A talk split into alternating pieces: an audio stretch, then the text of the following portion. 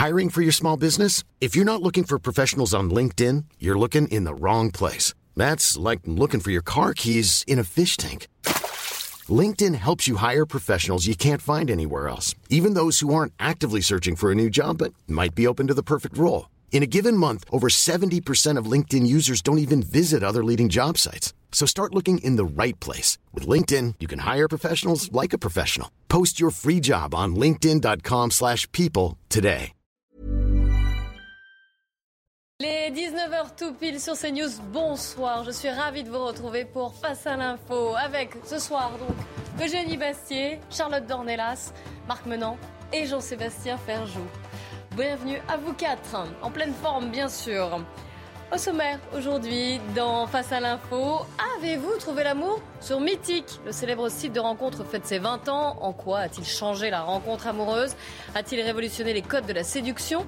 Et que dire alors des rapports hommes-femmes à l'aune des applis de rencontre Jean-Sébastien, vous n'avez pas ouvert votre profil sur Mythique, mais vous avez décrypté 20 ans de drague sur Internet. Stop à la violence en politique. Éric Zemmour a pris ses distances hier avec un groupuscule d'ultra-droite qui prétend le soutenir, mais publie sur les réseaux sociaux une vidéo où on les voit tirer à la carabine à plomb sur des photos de personnalités politiques. Et les antifas alors? Qui condamne leur violence, nous direz-vous, Eugénie Bastier, alors que vous reviendrez sur ces différentes menaces d'extrême gauche et d'extrême droite Une question ce soir, dites-vous, joyeuse fête ou joyeux Noël? Charlotte Dornelas, vous nous expliquerez que ce choix de vocabulaire est tout sauf anodin. Vous remarquerez que le Noël a d'ailleurs tendance à être un peu moins utilisé ces derniers temps. Pourquoi? Qu'est-ce que cela signifie? Faut-il s'en inquiéter? On en débattra. Enfin, un 23 décembre 1790 naissait Jean-François Champollion, qui, comme on l'apprend à l'école, a réussi à déchiffrer les hiéroglyphes égyptiens. Qui était-il? Marc Menant nous racontera. Une heure de décryptage et d'information c'est parti pour Face à l'info.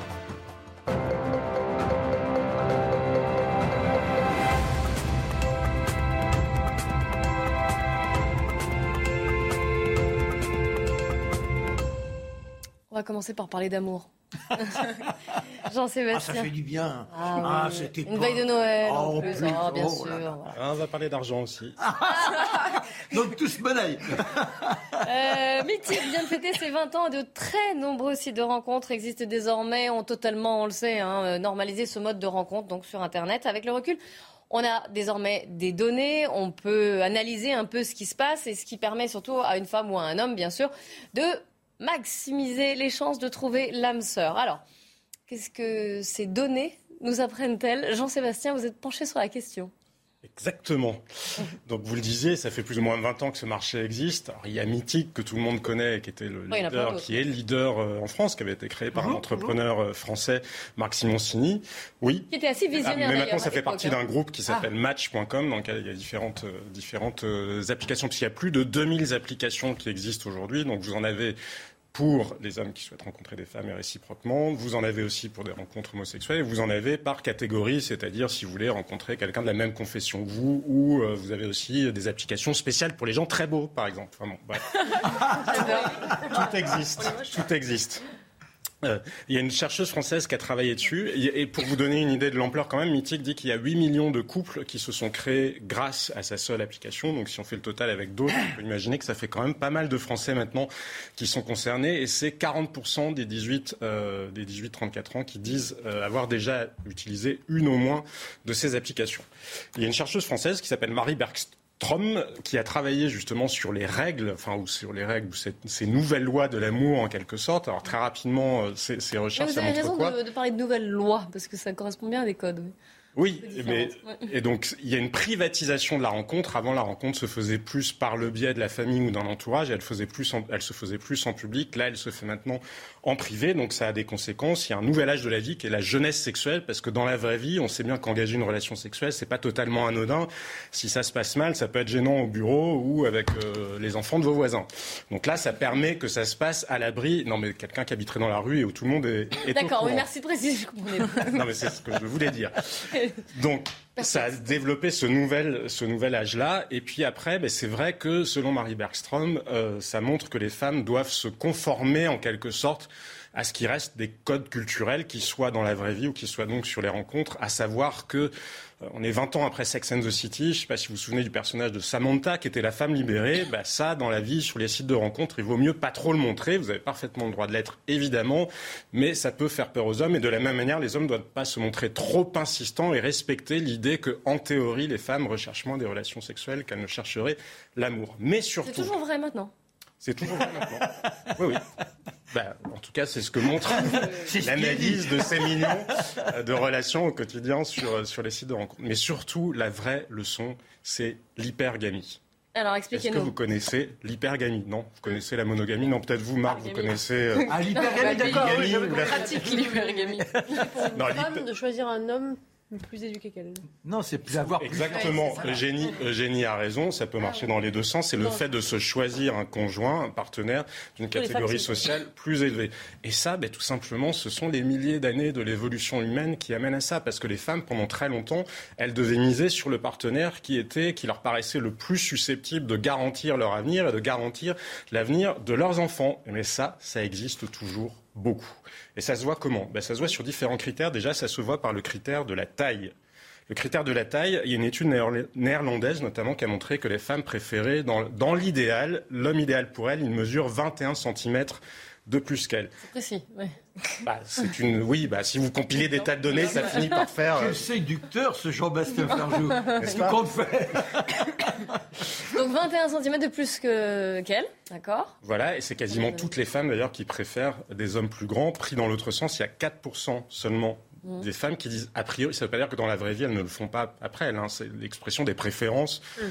Et encore une fois, c'est des données euh, statistiques. évidemment, les individus euh, se comportent chacun euh, comme ils le souhaitent. Donc il n'y a que 4% des femmes qui, qui, préfèrent les hommes plus petits. Et de manière générale, les hommes plus grands ben, ont toujours plus de chances d'avoir des enfants, moins de risques de rester célibataires et plus de chances d'avoir de, plus d'enfants aussi. Donc on voit bien que ce critère existe toujours. Après, il y a le critère de la sécurité financière.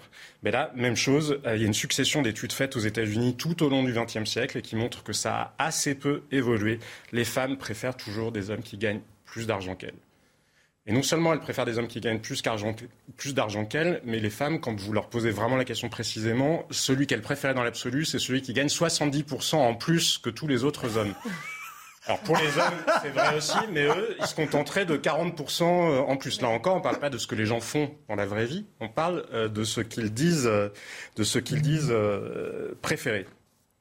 il y a aussi une étude qui avait été faite à l'université d'Aberdeen qui montre que sur l'échelle de l'attractivité, euh, ah, mais ça, ça devient le critère aussi de l'intelligence, parce que l'argent est une manière de mesurer l'intelligence.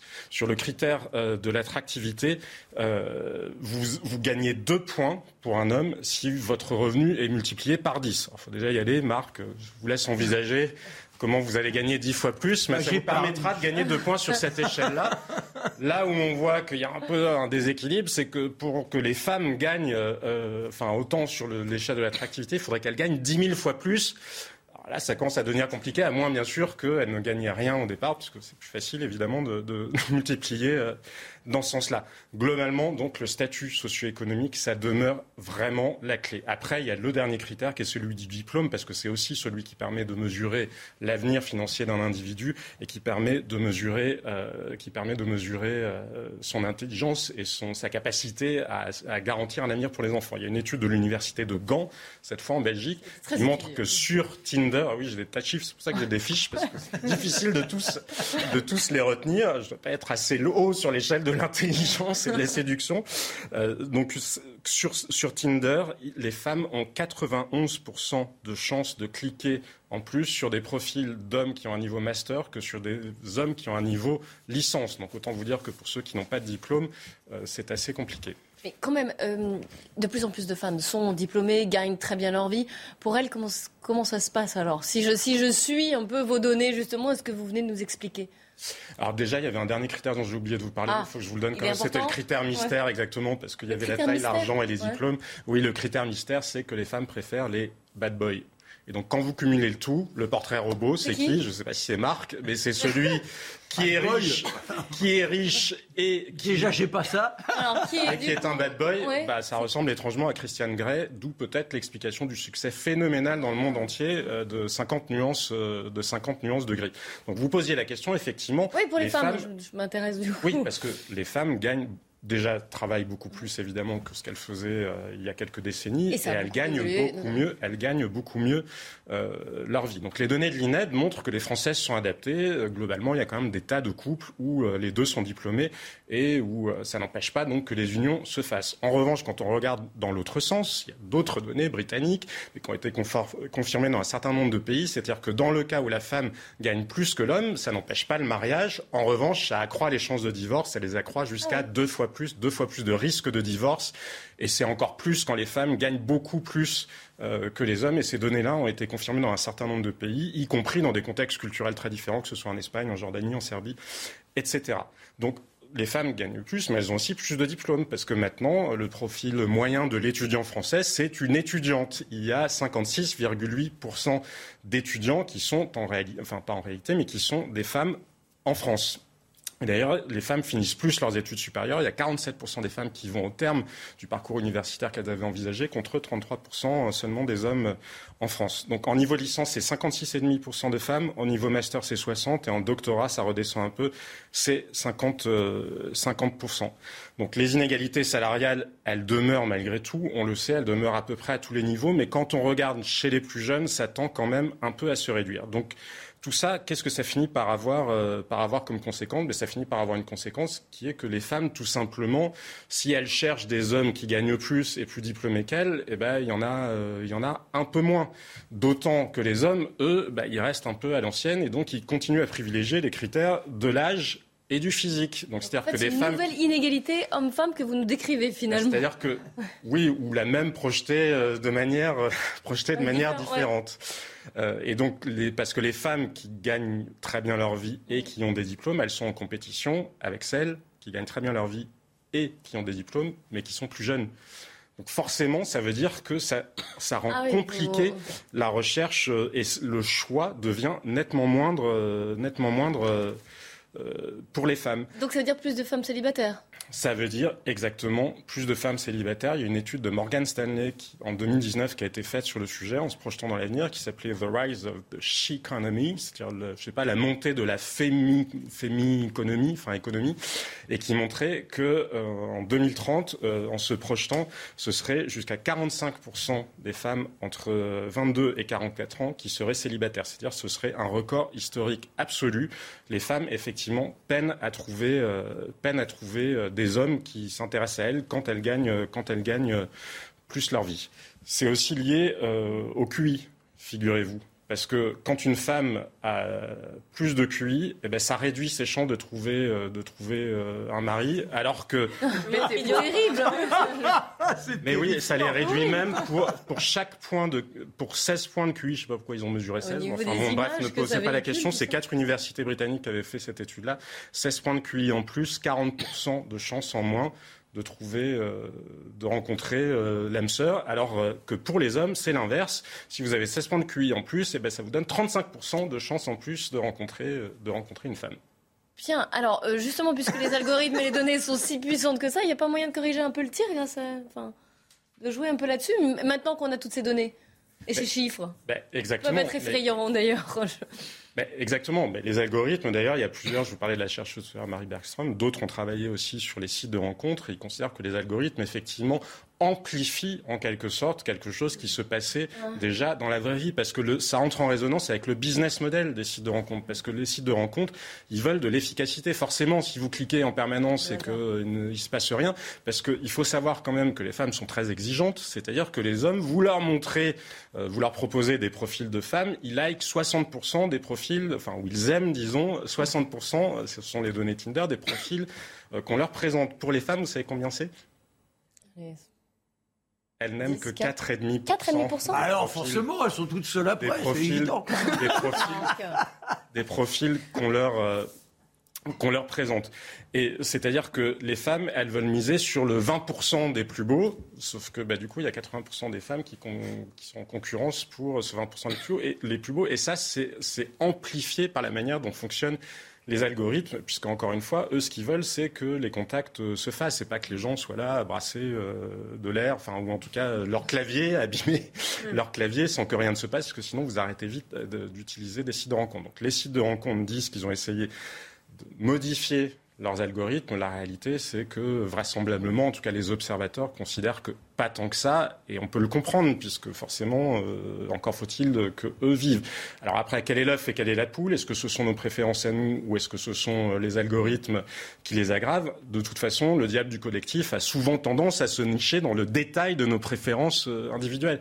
Mais pourquoi ça m'a paru intéressant? Ça m'a paru intéressant aussi parce que les discours de néo-féministes ont tendance à considérer que le genre n'existe pas, que tout est construction sociale et construction sociale qu'on pourrait finalement reprendre en permanence au quotidien toutes ces, enfin, tous ces chiffres-là, en fait, ils ont aussi été euh, Enfin, ce sont des chiffres sur lesquels plutôt se sont penchés ce qu'on appelle les psychologues de l'évolution et qui montrent comment nous sommes quand même l'objet de beaucoup de déterminismes. Ça ne veut pas dire que nous soyons objet que de déterminismes physiques, hormonaux ou liés à l'évolution de l'espèce, pour, euh, parce que le, le, critère premier était de survivre et de trouver un conjoint qui, si vous êtes un homme, allait vous faire une descendance et si vous êtes une femme, allait garantir justement la descendance de vos enfants. Mais ces critères-là, ils sont encore très présent parce qu'il y a plusieurs dizaines de milliers d'années euh, de, l'espèce humaine euh, moderne et euh, la, liberté que nous pouvons avoir dans nos comportements, elle est très récente. Il semblerait quand même que nos cerveaux évoluent moins rapidement. Ça ne veut pas dire qu'ils n'évoluent pas, mais qu'ils évoluent moins rapidement quand même que les discours qui nous disent que non, non, non, tout est construction sociale et il n'y a aucune préférence. Alors bien sûr qu'il y a des constructions sociales et bien sûr, c'est ce que je vous montrais, que ça participe de ce système-là. Mais c'est très souvent lié en réalité aux lois de l'évolution et à la biologie. Des remarques euh, autour de la table? Bah, C'est la guerre entre. Remarques, mais j'allais dire notamment de la part des femmes, mais bon, c'est pas grave. Non, non, mais c'est la guerre entre, entre l'instinct et l'intellect, si j'ai bien compris. Oui, mais après, là où c'est inquiétant, pardon, juste, d'un mot, je voulais, pardon euh, Eugénie, ça explique aussi un autre phénomène, c'est-à-dire le, nombre de, jeunes hommes qui n'ont plus du tout de relations sexuelles a été a triplé en l'espace euh, de 20 ans ou 30 ans. Et vous savez, c'est ce qu'on appelle aux États-Unis les incels. Beaucoup des tueries de masse, je ne parle pas de terrorisme, hein, des tueries de masse s'expliquent par le fait qu'il y ait des hommes qui se sentent rejetés par le système, parce que les grands perdants, il y a les femmes qui sont très, enfin, qui sont riches et diplômées, qui sont en concurrence, euh, et d'ailleurs j'ai oublié de vous dire aussi, elles ont tendance à adapter les codes des hommes. C'est-à-dire que quand vous êtes dans une situation où il y a beaucoup de femmes et peu d'hommes, eh ben, il y a plus de promiscuité parce que les hommes aiment plutôt plus les relations euh, sexuelles que les relations de long terme. Là où il y a dans les catégories euh, sociales ou d'âge où il y a euh, autant d'hommes que de femmes ou, ou plus de enfin ou plus d'hommes, pardon, à l'inverse, les, les, relations de long terme sont privilégiées. Donc on voit que ça a un impact profond. Deuxième perdant, vous disiez donc les femmes et deuxième perdant, vous avez deuxième perdant, les, les, hommes, les hommes qui n'ont pas de diplôme et qui gagnent peu d'argent parce que eux, pour le coup, sont vraiment les grands perdants de ce marché de l'amour ou de ce marché des relations sexuelles et ça se retrouve assez largement quand même dans un certain nombre de comportements politiques derrière. Oui, c'est euh, extension du domaine de la lutte de Michel Houellebecq. Euh, c'est le perdant sexuel dans une société où finalement où il y a une sorte de capitalisation, enfin de capitalisme de l'amour qui s'est mis en place euh, et où finalement ceux qui sont les grands perdants, les losers, sont exclus de ce grand marché. et c'est exactement ce que décrit Houellebecq dans ses romans. On va parler politique. Fini l'amour. Le hum, politique avec beaucoup de violence d'ailleurs, puisque Éric Zemmour a condamné pour la première fois un groupuscule euh, ultra, ultra droite qui se réclame de lui et qui, euh, on le voit dans, dans une vidéo, a visé des militants de la France insoumise, Emmanuel Macron aussi, avec des armes. Euh, Eugénie, vous vouliez revenir sur cet événement. C'est un tournant pour Éric Zemmour. Hein. Après, on va parler des autres candidats, mais oui. En tout cas, pour Eric oui, alors, oui, tout à fait. De, de quoi on parle exactement? On parle d'une vidéo qui a été mise en ligne et dévoilée par un, par un groupuscule euh, antifasciste sur Twitter qui s'appelle euh, Jeune Garde et qui montre des jeunes dont l'un d'entre eux porte une casquette euh, avec marqué Ben voyons, vous savez la phrase euh, que dit tout le temps Eric Zemmour, euh, et qui dit Ben voyons les amis, on va éclater qui là? Du jeune gaucho, du jeune communiste, du jeune bougnoul mental. Ils font mine ensuite de s'en prendre à des effigies d'Alexis Corbière, de Raquel Garrido et d'Emmanuel Macron. Donc en effet une mise en scène de la violence très choquante. Eric Zemmour a réagi très fermement pour la première fois dans un communiqué où il a dénoncé, je le cite, un spectacle pitoyable. Il a dit, euh, il a eu des mots très forts. Il a dit vous ne faites partie ni de mes sympathisants, ni de mes militants, et encore moins de mes amis. Je condamne par avance tout ce que vous ferez en mon nom pendant ma campagne. Je ne veux ni de votre soutien, ni de votre aide. Alors c'est pour la première fois une rupture vraiment très claire, euh, tranchée euh, d'Éric Zemmour avec avec, avec l'ultra-droite violente. Euh, il avait jusqu'à là, jusque-là, on va dire qu'il avait refusé finalement de condamner la violence. On se souvient qu'il avait interrogé, par exemple, sur France 2, euh, lors de l'émission politique, il avait refusé de condamner les nervis euh, qui avaient, les zouaves, vous savez, ces nervis mm. d'extrême droite qui avaient attaqué, enfin, qui s'en étaient pris violemment aux militants de SOS Racisme, qui avaient eux-mêmes fait une provocation pendant, pendant, pendant son meeting il avait, il, avait, il avait répondu en disant, euh, en dénonçant la provocation des SOS racisme, sans dénoncer euh, la, violence de ces, de ces, militants qui effectivement étaient quand même, on a vu les images, très choquantes. Euh, et, euh, et, je, et, je, trouve que c'est en effet un tournant pour Éric Zemmour d'enfin se détacher de ces corpuscules violents et de ceux qui se réclament de lui et qui ont recours à la violence en politique, ce qui est absolument inadmissible et contraire justement à son discours qui est de dire justement moi je, je veux, je veux justement jouer le jeu démocratique, jouer les urnes. et, et d'ailleurs on a vu que Sandrine Rousseau sur Twitter a elle aussi dénoncé des militants apparemment qui, selon elle, se réclamaient d'Éric Zemmour, qui aurait tambouriné à sa porte en pleine nuit et collé des autocollants. Ça aussi, c'est inadmissible. Il faut bien sûr euh, le dénoncer. Euh, et je pense qu'il y avait urgence parce qu'Éric Zemmour avait un véritable problème, notamment dans cette base incontrôlable, qui avait été virée petit à petit par euh, Marine Le Pen à travers un processus long de dédiabolisation et qui aujourd'hui pouvait justement se s'incruster, en tout cas dans, le, de, en trouvant, était tenté de trouver refuge dans, le zémorisme. Donc euh, en cela, euh, finalement, Eric Zemmour euh, se détrumpise quelque part, puisque on se souvient que Donald Trump, lui, refusait souvent et très régulièrement de condamner l'alt-right américaine, notamment le groupuscule, par exemple, des Proud Boys, qui sont des, un groupuscule de nervis violents. Donc il, on, on a, on a l'impression que c'est un virage dans la détrumpisation de sa campagne. Est-ce qu'en France, est-ce qu'on sous-estime cette, euh, sous-estime pardon cette menace d'extrême droite? Je ne crois pas du tout qu'on la sous-estime et c'est ce que voudrait faire croire euh, l'extrême gauche qui euh, bien souvent agite ce péril fasciste pour, pour, détourner l'attention et souvent et accuse souvent les politiques, le gouvernement de ne pas en faire assez contre l'ultra-droite.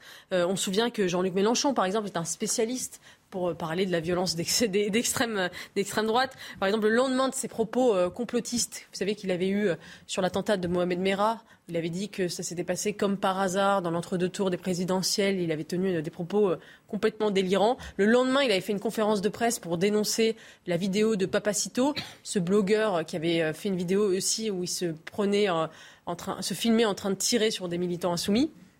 Euh, pareil, inadmissible, mais on voyait bien la manipulation de, Jean-Luc Mélenchon qui voulait faire diversion. Il avait également aussi euh, qualifié l'agression d'Alice Coffin à Rouen par des militants identitaires de passage à la violence physique de l'extrême droite. L'agression en question étant un militant euh, identitaire qui s'était mis à genoux devant Alice Coffin en lui offrant un bouquet de fleurs. on, peut, dire que voilà, c'est de la violence plutôt, plutôt light. Cela dit, il ne faut pas nier quand même qu'il existe une menace d'ultra-droite sérieuse en France, que prennent d'ailleurs très au sérieux les autorités, euh, contrairement à la menace d'extrême gauche, on y reviendra, euh, même si elle est sans comparaison possible pour le moment avec la violence islamiste qui a, on le sait, tué en France 263 personnes depuis, depuis 2012. Et pour l'instant, aucun mort n'est à déplorer de cette mouvance, car justement la police fait un travail euh, très très admirable de, de, neutralisation. Euh, certains à gauche, on a l'impression qu'ils semblent presque espérer justement un attentat pour que ça donne raison à leur théorie. On se souvient d'ailleurs qu'en 2012, lors de l'attentat de Mohamed Merah, euh, toute une partie de la gauche avait privilégié la piste de l'ultra-droite. On avait dit c'est l'ultra-droite. Même la DCRI s'était lancée sur cette piste-là. Donc on voit bien que ça fait longtemps qu'on a cette, hypothèse en tête, sans que pour le moment, heureusement, il n'y ait jamais eu d'attentat réussi. Beaucoup d'attentats ont été déjoués par euh, les forces de l'ordre. On peut citer, euh, euh, il y a plusieurs complots. Le complot de l'action des forces opérationnelles en 2018 qui prévoyait notamment d'empoisonner de, la viande halal. en 2018, le groupuscule des Barjols, vous vous souvenez, qui voulait attaquer lui directement le président de la République. Récemment, en novembre 2021, il y a eu le démantèlement d'un collectif qui s'appelait Décolonisons la France, avec une saisie d'armes quand même, donc quelque chose d'assez sérieux. On estime aujourd'hui à 2500 en France, selon les renseignements, euh, les membres de l'ultra-droite potentiellement violents. et 1300 sont fichés S. Donc c'est pas rien non plus. c'est pas rien non plus, sachant qu'on est aussi dans un contexte international où à l'étranger cette ultra droite tue. il faut le dire. et il y a eu des, attentats dans les pays anglo-saxons notamment. On peut citer Brenton Tarrant, bien sûr le, tueur de, Christchurch qui a fait des, dizaines de morts dans une mosquée euh, ou, ou Breivik, évidemment. En Allemagne, il y a eu un élu de la CDU qui a été tué par balle.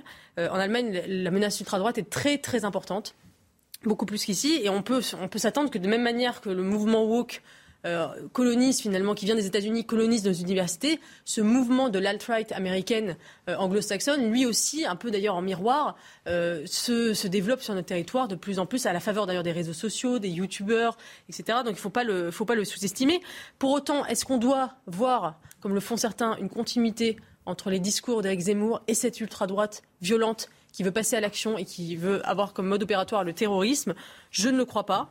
Euh, les mêmes d'ailleurs qui disent souvent pas d'amalgame quand il s'agit de dissocier euh, les musulmans euh, paisibles du terrorisme islamiste, ça donne dès qu'il s'agit de l'ultra-droite, à des, amalgames, à des continuums entre les discours de droite et ce, passage à la violence terroriste extrêmement préoccupant.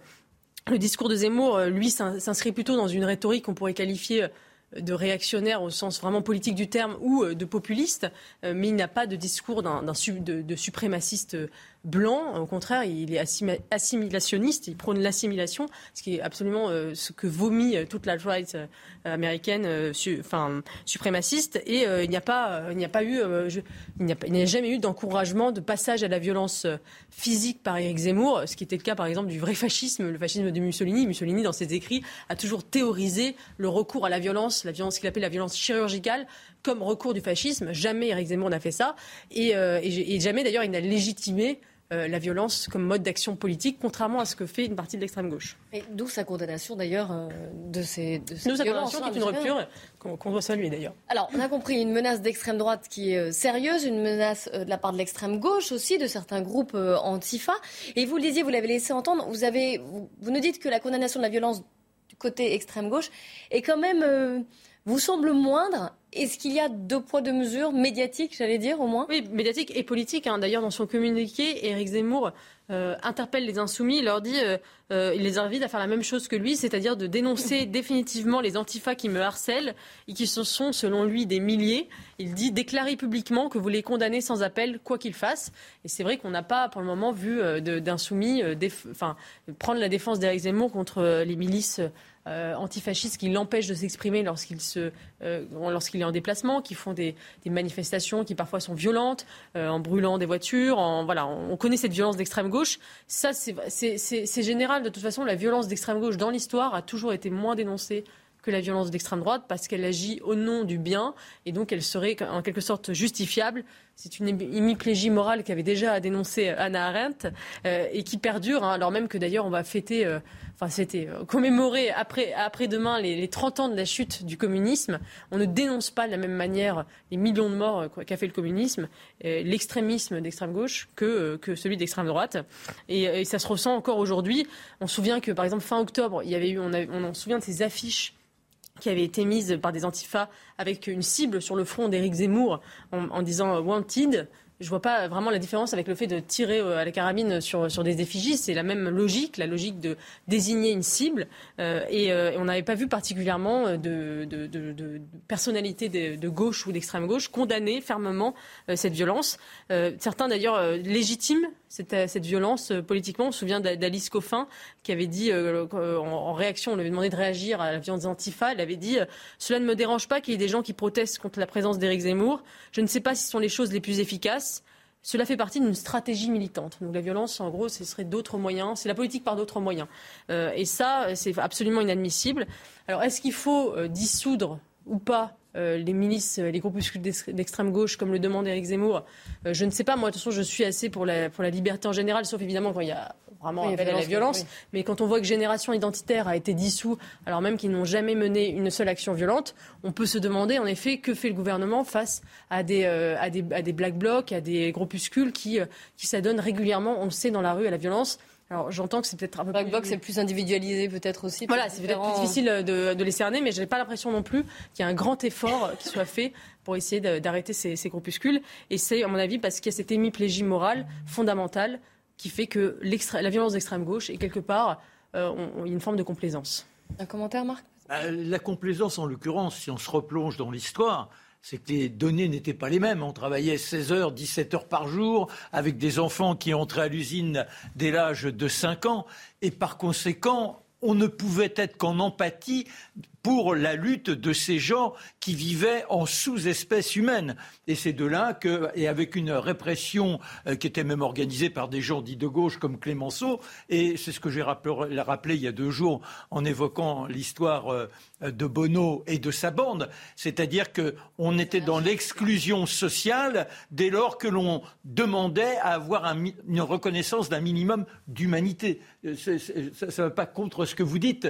Mais, les anarchistes, justement, la bande à Bono, les anarchistes ont toujours été mythifiés un peu, quelque part, avec une forme d'indulgence, là où euh, les, attentats, euh, jamais, on, et c'est tant mieux d'ailleurs, on ne ferait ça d'un, de, de terroristes venant de. Non, mais c'est pas ça. C'est d'essayer de rappeler comment ça s'est manifesté. C'est pas, c'est pas du tout pareil. il y a une empathie plus. Bah, cette empathie, c'est parce qu'il y avait une partie de, la population qui était véritablement écrasée, laminée. C'est le, rapport de Villermé en 1830 qui dit dès l'âge de 25 ans, nos jeunes sont des vieillards et ils meurent. Mais Camus, vous savez, Camus est toujours opposé à la violence. Euh, mais non, mais je, je suis pas en train de.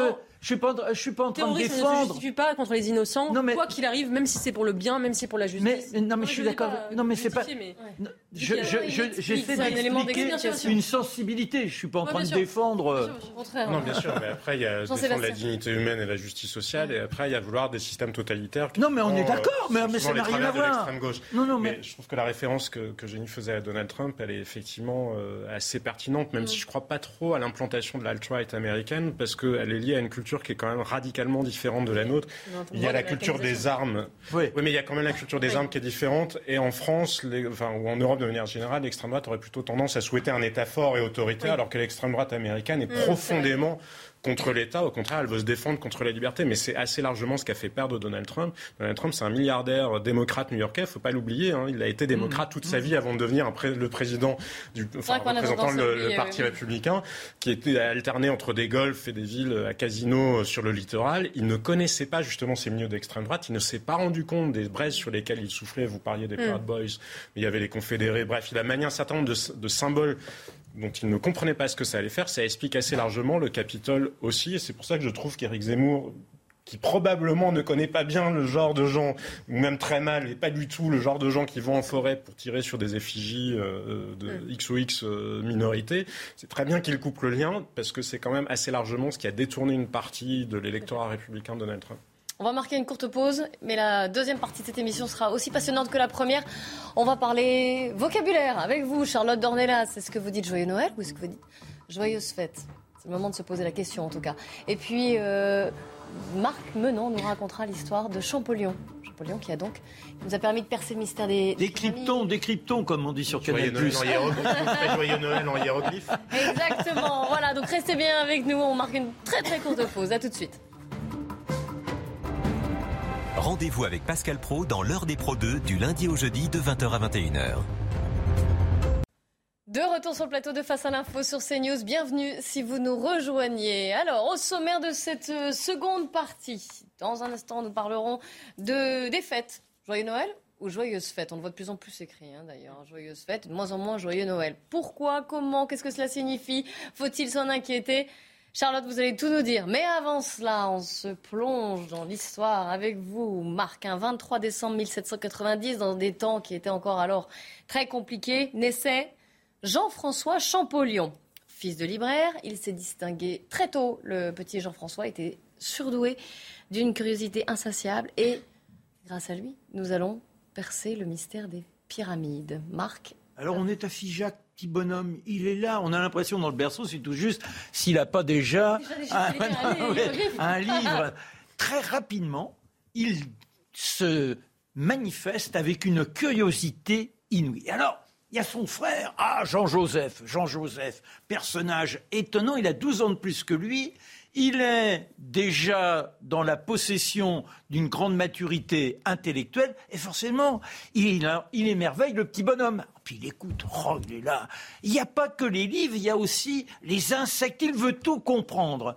Et le plus étonnant, c'est qu'à 5 ans, même si son frère s'intéresse à lui, il n'a pas encore, on est, vous l'avez rappelé, dans 1795, vous imaginez, il naît en 90, vous avez la terreur en 93. Bref, c'est une période extrêmement agitée. Pour aller à l'école, ce n'est pas facile. À un moment donné, il a eu un moine qui a été levé par son père afin de l'initier, mais le moine avait d'autres saints à prier, et ce qui fait que notre petit bonhomme, il reste tout seul. En revanche, chez un missel qui reste, ben, eh ben, il décrypte, son premier décryptage, c'est un missel. Et grâce à cela, il possède véritablement la langue. À 10 ans, son frère lui dit il est temps, il s'est débrouillé pour qu'il ait une bourse, que tu ailles au lycée à Grenoble. Alors, il émerveille les uns et les autres parce que ce môme, tout seul, là encore, il a commencé à déchiffrer l'hébreu, il a déchiffré l'araméen et le syriaque à 10 ans, mon petit. non, mais euh, ouais, bah, c'est pour ça que je vous regarde, ma chère Charlotte. Euh, voilà. Et forcément, il émerveille ses professeurs. C'est pas pour autant qu'il est spécialement le bon élève. Car ce garçon-là, il est capable d'interpeller celui qui détient le savoir en disant mais il y a une lacune dans votre raisonnement, bien qu'il soit extrêmement timide. Mais dès le départ, on le voit s'inscrire dans une marge. Sans marge, il n'y a point de création. C'est à retenir pour les uns et les autres. Quand une idée est trop figée, elle n'évolue plus. Il sera capable, et c'est ce qui va le conduire, au succès. Toujours est-il qu'il y a le préfet, Monsieur Fourier. Ah, Fourier, il a été euh, avec Bonaparte en Égypte il est secrétaire de musée de l'Égypte. Et en tant que préfet, il cherche à savoir quels sont ceux qui se distinguent. On lui parle de ce loupio, le Jean-François. Ah d'accord, il est brillant. Bah alors, quel teigneux Et il a une conversation avec lui, il est tellement subjugué qu'il lui dit Viens chez moi. Et il lui démontre, il lui montre les éléments qu'il a en sa possession, qui sont des éléments venus d'Égypte, dont dont une copie de la fameuse pierre de Rosette. Rosette. Rosette, très bien. Il y a Eugénie qui suit. Attention, vous allez faire fuir. Euh, Et alors, comment est-on entré en possession? Là, on, quitte Pygmalion deux petites secondes. Il faut revenir à Bonaparte en Égypte. Bonaparte en Égypte, il a ses troupes qui bataillent, et puis il y a ses savants. N'oubliez pas, c'est une illumination de l'esprit qu'il est allé chercher là-bas. Il est avec lui Monge. Ils sont de, des dizaines à chercher à s'imprégner de la culture égyptienne. Et on a un, officier qui s'appelle Bouchard. Il est avec ses gars. Alors, quand on voit des, des, pyramides, on, fait fouiller un jour. Tac, il y en a un qui donne un coup de pelle, ça fait bing ah, qu'est-ce qu'il a? Alors, on fouille, on fouille. Et c'est là qu'on découvre la fameuse pierre. Elle appartient à la France. Mais sauf que c'est le général Menou qui la récupère. Et lorsque l'Angleterre nous oblige à partir, que l'on signe le traité de paix, Menou doit céder la fameuse pierre qui se retrouve à Londres. Donc on n'a que les copies. Mais alors lui, c'est un coup de foudre. Ah, le petit, quand il voit ça, il dit, faut que je comprenne, il faut que je comprenne. Il y en a un ou deux qui ont tenté déjà, dont un, un jésuite qui a réussi à décrypter quelques petits signes. Et ça, ça l'interroge mais il a une intuition. C'est-à-dire que chacun, là encore, vous savez, quand vous avez une voix qui s'ouvre, derrière, il y a les spécialistes et tout le monde prend la même, la même façon de réfléchir. Et lui, il a une intuition, il dit, et si ça venait pas du copte? Le copte, plus personne ne le parle à cette époque-là. Mais il se dit, le copte, c'est peut-être une sorte de dégénérescence de l'égyptien, tiens. Mais comme personne ne parle le copte, toujours tout seul, à 14 ans, il se débrouille, grâce à son frère dans une bibliothèque, à trouver les, livres de copte. Et il est là, il apprend tout ça par cœur, il déchiffre et autres. Et il dit à son frère, j'en suis à parler le copte aussi bien que le français. Et je parle en copte. Ben oui, parce qu'il n'y a personne pour me comprendre. Et ce sont ces éléments-là qui lui permettront quelque temps plus tard, il se fait une réputation et il envoie un manuscrit à l'Académie de Grenoble. Et à cette académie de Grenoble, quand il a 15 ans, on est tellement subjugué eh bien que le doyen le prend dans ses bras pour une grande accolade et l'adoube comme académicien. C'est peut-être la seule fois de sa vie où il est véritablement reconnu par les instances en place. Il monte à Paris, là il rencontre De Sassy, qui est un autre spécialiste euh, de l'Orient, et toujours son frère qui fait attention à lui. On communique énormément par courrier. Il euh, lui demande de revenir. Les agitations politiques vont troubler leur, euh, leur euh, je dirais, leur union, puisqu'il y a les 100 jours. Napoléon qui revient, et qu'est-ce qui lui passe par la tête à ce bougre? Eh Bien voilà qui s'entiche de Napoléon. Alors que du côté de la royauté qui venait de s'installer, on était plutôt enclin à remarquer, après sa parution devant l'université et l'académie, de reconnaître son talon. D'ailleurs, Louis-Philippe lui enverra une petite boîte en or en reconnaissant à monsieur euh, euh, Champollion. Voilà. Et lorsque le le livre finit par tellement l'accaparer, on le voit des jours, des nuits, il oublie de manger, il dit mon, il a décidé de faire un dictionnaire de copte. Mon dictionnaire grossit, je m'amincis. Bah oui, il n'y a plus rien du tout.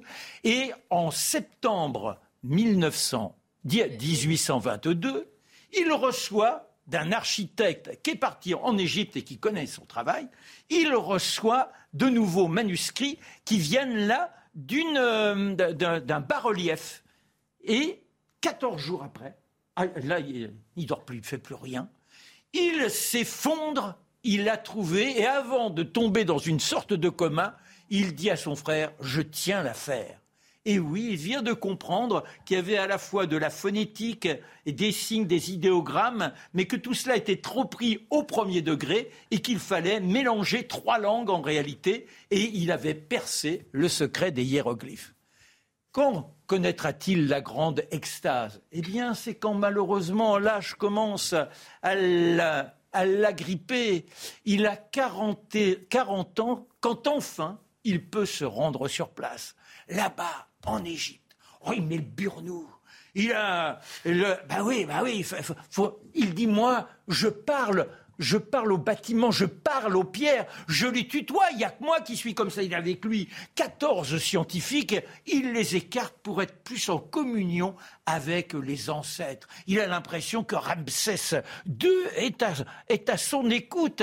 Il s'endort dans le tombeau de Ramsès II. Il prend des notes et là encore, il va jusqu'à l'épuisement le plus total. Tant et si bien qu'on on essaie de le retirer. Il dit laissez-moi tranquille, je veux être avec les ancêtres. Et quand il réapparaît à Paris, il y a plus de 18 caisses qui sont là, avec des momies, tous les documents les plus invraisemblables qui vont enrichir la collection française. Et notre Champollion, il est enfin presque reconnu. Malheureusement, la maladie et surtout le travail l'ont tellement épuisé que quelques mois plus tard, il meurt, il meurt d'apoplexie, et il a fait revenir de Luxor l'obélisque.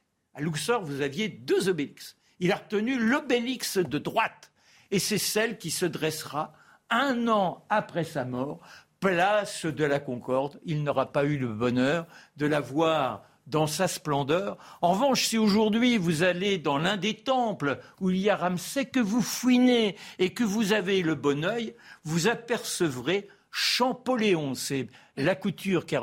Alors pourquoi Champolléon? Ben, Il a fait son petit graffiti pour montrer qu'il est passé à cet endroit-là. Il était tellement admiratif de Napoléon qu'il s'est amusé à ce petit jeu de mots. Voilà quel est ce Jean-François Champollion, l'un des personnages les plus étonnants, des plus enthousiastes, mais qui a eu non seulement le courage, mais l'entêtement de se placer en dehors des grandes filières académiques. Il n'y a que comme ça, en général, que l'on ouvre les voies qui permettent la prospérité de l'esprit. Un exemple de persévérance. Voilà. Intellectuel. Il a donné sa vie finalement pour sa passion. Oui, mais c'était plus fort que lui. Mais ce que, moi, ce qui me fascine, c'est comment tout seul vous décryptez une langue. Comment, vous voyez, il y, a, des choses qui nous dépassent largement. Qu'est-ce qui se cache dans notre caboche qui fait qu'un individu se met en rupture de la société, qu'il est grandi par euh, cet appel qui l'accapare et jamais, même avec la maladie, il ne dételle.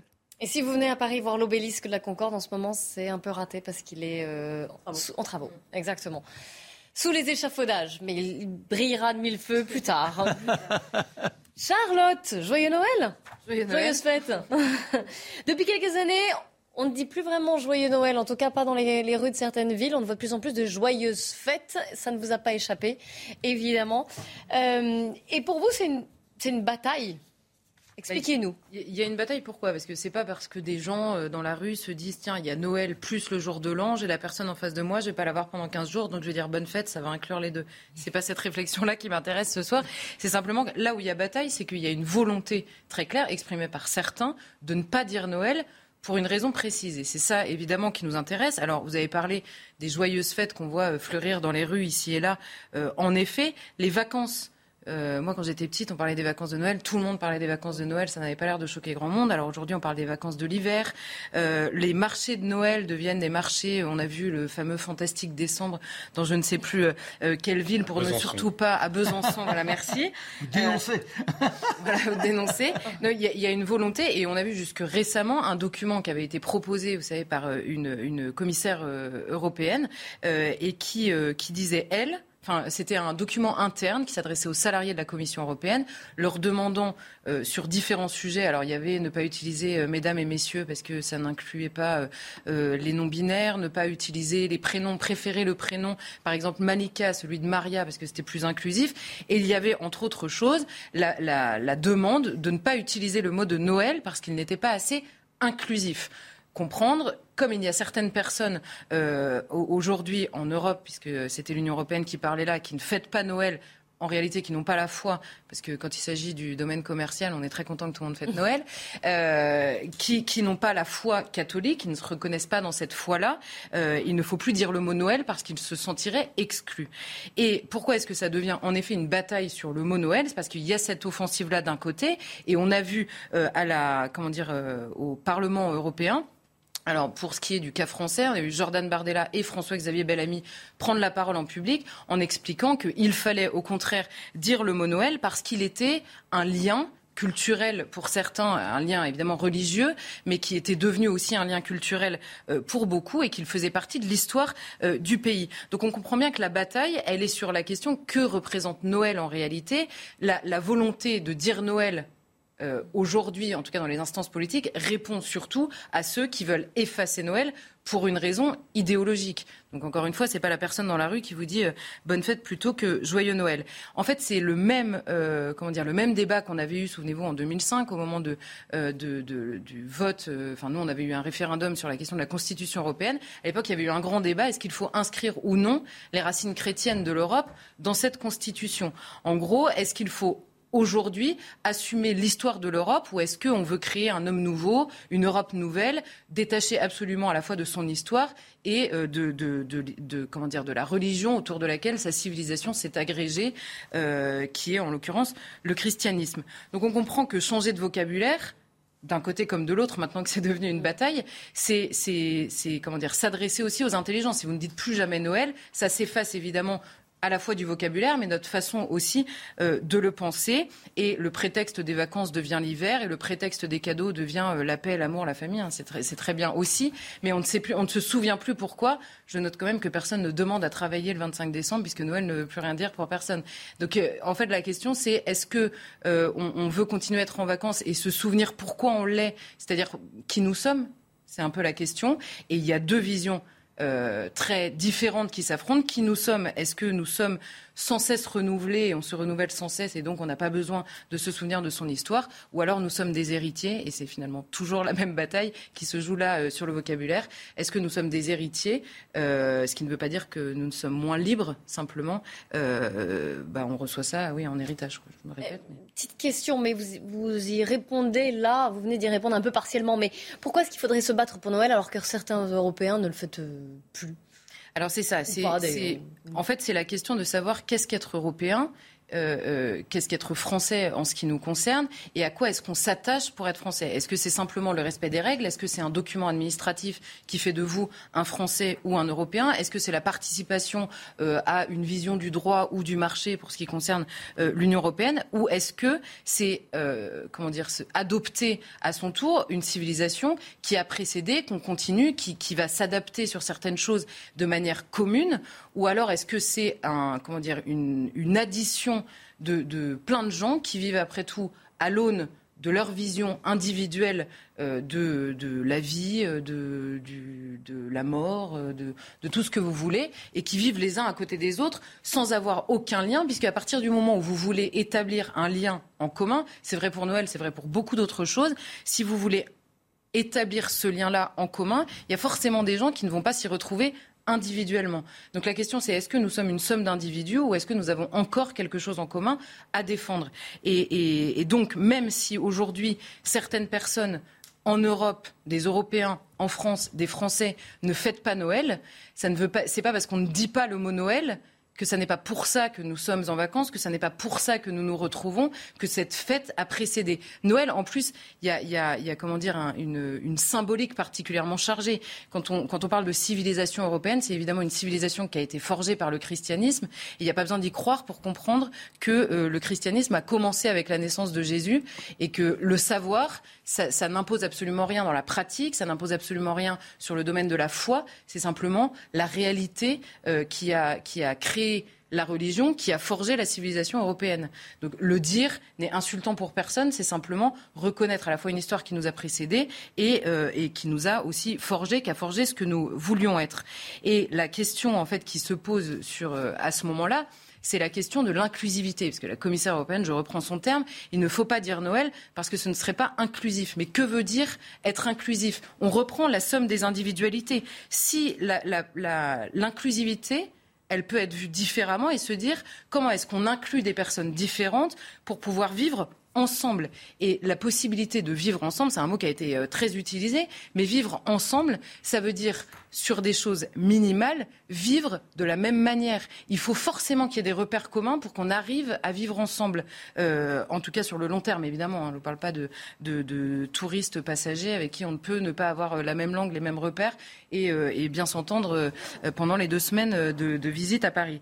Donc les et ça, c'est vrai pour tout le monde. Hein. L'assimilation, on en parle toujours par rapport à, la question de l'immigration, mais c'est vrai aussi pour les enfants du pays eux-mêmes. S'assimiler, c'est Vincent Coustedière qui avait écrit un livre là-dessus et qui avait énormément développé l'idée que s'assimiler, c'est imiter. Alors si s'assimiler, c'est imiter, c'est en effet les étrangers qui imitent les autochtones pour finir par vivre comme eux et par leur ressembler et par être une partie d'entre eux. Ça, c'est l'assimilation des étrangers. Mais c'est aussi les enfants qui imitent leurs parents. Et par parents, on peut entendre, on peut comprendre les aïeux. les, enfants font comme leurs parents et donc deviennent comme leurs parents et donc prolongent ce qu'ont été leurs parents en changeant évidemment avec leur liberté euh, euh, à eux et, tous ensemble. Mais donc là, il y a une rupture très claire. On demande en ne disant pas Noël, et c'est évidemment le, mot est un symbole ici, mais en ne faisant pas comme leurs parents, qui ont eux-mêmes fait comme leurs parents, c'est une rupture très claire dans l'histoire euh, et donc dans l'avenir du pays. mais si je comprends bien, c'est tout sauf, et vous venez de nous le dire, hein, anecdotique ce changement en joyeuse fête. Mais oui, en fait c'est le changement de vocabulaire et la volonté de changer le vocabulaire n'est pas anecdotique parce que c'est permanent. On voit la bataille des mots. Hein, on parlait hier. je, parlais hier de la question des noms de famille. C'est la même chose. En fait, il y, a une idée euh, derrière ça qui est si on supprime le mot, on supprime la chose. Et c'est d'ailleurs euh, ce qu'avait dit euh, Jean-Sébastien Ferjou hier. C'est pas parce que vous supprimez, vous changez votre nom de famille parce qu'il est douloureux que l'histoire liée à votre nom de famille en devient moins douloureuse ou qu'elle existe moins. Donc c'est vraiment cette question. Il y, a, quelque chose d'extrêmement naïf à se dire initialement, je vais supprimer le mot et la chose n'existera plus. Mais sur le long terme, c'est beaucoup moins naïf que ça parce que si vous finissez par supprimer le mot, vous empêchez aussi de le penser. À force, ça modifie euh, la manière de penser. Donc c'est cette question-là d'abord. Et après, on retrouve évidemment le même débat permanent. Dans le fond, rien n'existe, rien ne nous précède, donc rien ne nous oblige. Il n'y a aucun héritage, il n'y a donc aucune limite et tout ne se comprend qu'à l'aune euh, de l'individu. Je note euh, quand même, et d'ailleurs François-Xavier Bellamy l'a rappelé euh, devant le, Parlement européen, que au moment où la commissaire européenne nous dit qu'il ne faut pas utiliser le mot Noël pour être inclusif, quelques semaines avant, c'était le Conseil de l'Europe qui faisait la promotion du hijab au nom de la liberté et pour être inclusif. Donc vous comprenez bien que c'est cette différence-là. En gros, pour être inclusif, pour que tout le monde se sente bien, il faut surtout ne défendre que le vide. Chacun est ce qu'il veut. Et l'Europe est une terre vierge. Chacun vient comme il veut. Vous voulez fêter Noël, vous fêtez Noël. Vous voulez pas le fêter, vous le fêtez pas. Euh, mais simplement, la terre est vierge. Et donc c'est pour ça que voilà, il y a des, comment dire des traditions ou des cultures étrangères à la, culture européenne qui vont être acceptées au nom de l'inclusivité. Mais pour que tout se vale, il faut que, au nom de l'inclusivité, l'Europe renonce elle-même euh, à ce qu'elle est. Donc en fait, euh, il y, a, une volonté d'effacement de l'Europe à travers cet exemple-là et à travers beaucoup d'autres, qui fait non seulement que les Français sont déracinés, les Européens plus largement d'ailleurs, sont déracinés de leur propre histoire chez eux et qui n'aident évidemment pas, et on le constate tous les jours, les étrangers à s'enraciner puisqu'il euh, n'y a, a, plus de racines à adopter.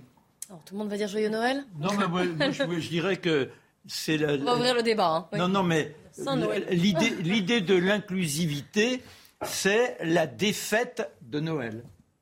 L'idée de la, oh défaite de Noël. Oh là ah, bah ouais, bah. on, se prépare, on se repart pour le, on se prépare pour le réveillon. Eugénie. Non, mais c'est très juste ce qu'a dit Charlotte sur l'inclusivité. Je pense que ce mot inclusif dont on nous rabat les oreilles et qui est maintenant présent partout, même dans le code de l'éducation, maintenant il y a marqué société inclusive.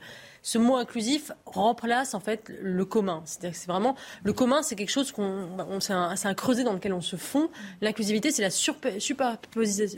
On superpose des couches, on additionne des communautés et chacun voilà pioche comme il veut. Il n'y a plus de commun. Et ce mot d'inclusivité, il est terrifiant. Et d'ailleurs, le langage participe de ça, c'est-à-dire que l'éducation du langage n'est finalement que la conséquence euh, de, la dislocation du commun. C'est-à-dire plus on vit dans une société où plus rien ne nous lie, euh, où finalement on n'a plus d'héritage commun, on est tous des individus, des atomes, il faut édulcorer le langage parce que sinon c'est la guerre civile. Donc on va faire le politiquement correct, puis l'inclusivité, puis l'écriture inclusive, tout ça pour gommer finalement les, les, différences, tout ce qui pourrait heurter, tout ce qui pourrait ne pas inclure, parce que justement nous n'avons plus rien de commun.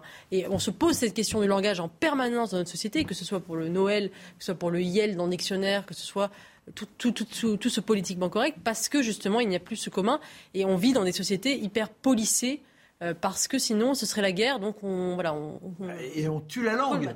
c'est-à-dire c'est-à-dire dès le départ il n'y a plus la langue. S'il n'y a plus la langue il ne peut plus y avoir de pensée. S'il ne peut plus y avoir de pensée il ne peut plus y avoir de connaissance de notre de notre passé. Mais ce qui est très intéressant c'est quand vous allez par exemple au bout du monde vous allez entrer dans une mosquée. La première chose que vous faites vous dites pas, j'arrive là en conquis, euh, c'est construit comment?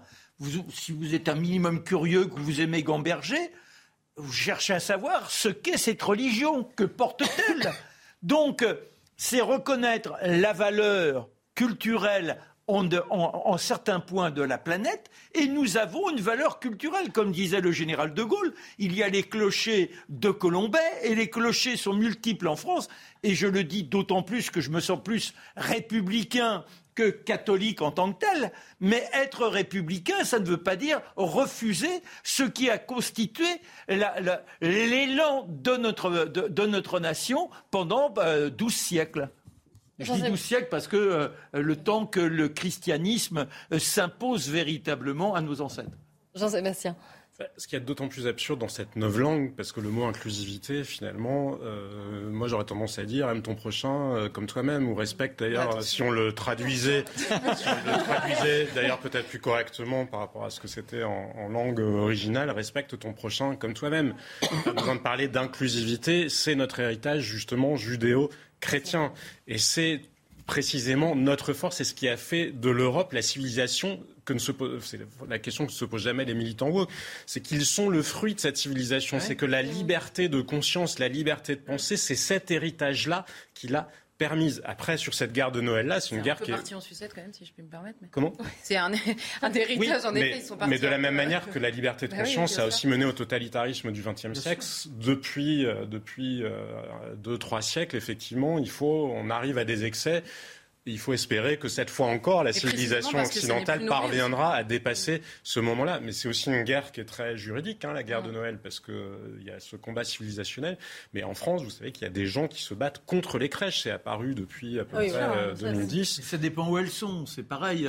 Oui, mais il y a un état du droit qui est très hypocrite parce qu'il y avait eu différentes décisions de tribunaux administratifs qui allaient dans un sens et dans l'autre, etc. Il y a eu des, problèmes à Béziers euh, notamment. Et l'état du droit, c'est que c'est interdit, les crèches de Noël, en tout cas pas dans les églises évidemment, mais dans les lieux publics, dans les bâtiments euh, publics, sauf exception, c'est-à-dire si vous êtes en Provence et qu'il y a des santons ou des choses comme ça. Euh, la réalité, c'est que malgré tout, on prend en compte l'héritage. Et c'est vrai que c'est un peu bizarre de voir comment l'Union européenne elle-même, mais c'est la commissaire maltaise, ah. mm. ses, collègues n'étaient pas. Ça montre bien comment fonctionne l'Union européenne, soit dit en passant, parce que ses collègues n'étaient pas au courant du fameux ah bah document.